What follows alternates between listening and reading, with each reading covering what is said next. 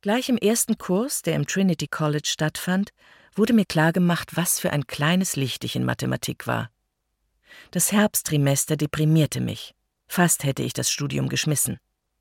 Linkische Jungen ohne jeglichen Charme, ganz zu schweigen von menschlichen Vorzügen wie Einfühlungsvermögen oder generativer Grammatik.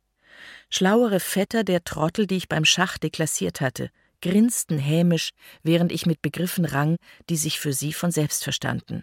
Ah, die abgeklärte Miss Froome, rief einer der Dozenten jeden Dienstagmorgen sarkastisch aus, wenn ich den Raum betrat.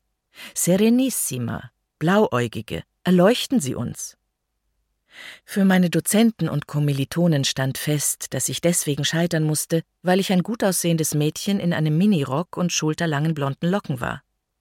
In Wirklichkeit musste ich scheitern, weil ich so war wie praktisch der ganze Rest der Menschheit, nämlich nicht besonders gut in Mathe, jedenfalls nicht auf Cambridge-Niveau. Ich versuchte das Studienfach zu wechseln, mich für Englisch oder Französisch oder gar Anthropologie einzuschreiben, aber niemand wollte mich. Damals hielt man sich strikt an die Regeln. Um eine lange, unerquickliche Geschichte abzukürzen, ich hielt durch und schaffte mit Ach und Krach meinen Abschluss. Wenn ich schon durch meine Kindheit und Jugend gestürmt bin, werde ich meine Studentenzeit erst recht raffen. Weder habe ich an Bootsfahrten teilgenommen, egal ob mit oder ohne Aufziehgrammophon, noch jemals das Footlights besucht.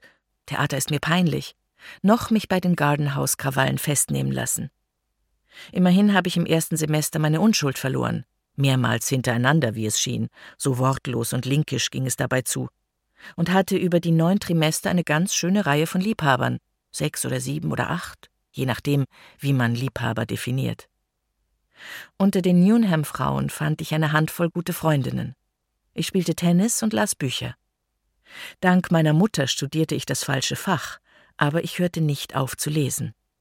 Gedichte und Theaterstücke hatte ich in der Schule links liegen lassen, aber ich glaube, Romane bereiteten mir mehr Vergnügen als meinen Unifreunden, die sich wöchentlich an Aufsätzen über George Eliots Middlemarch oder Thackeray's Jahrmarkt der Eitelkeiten abrackern mussten.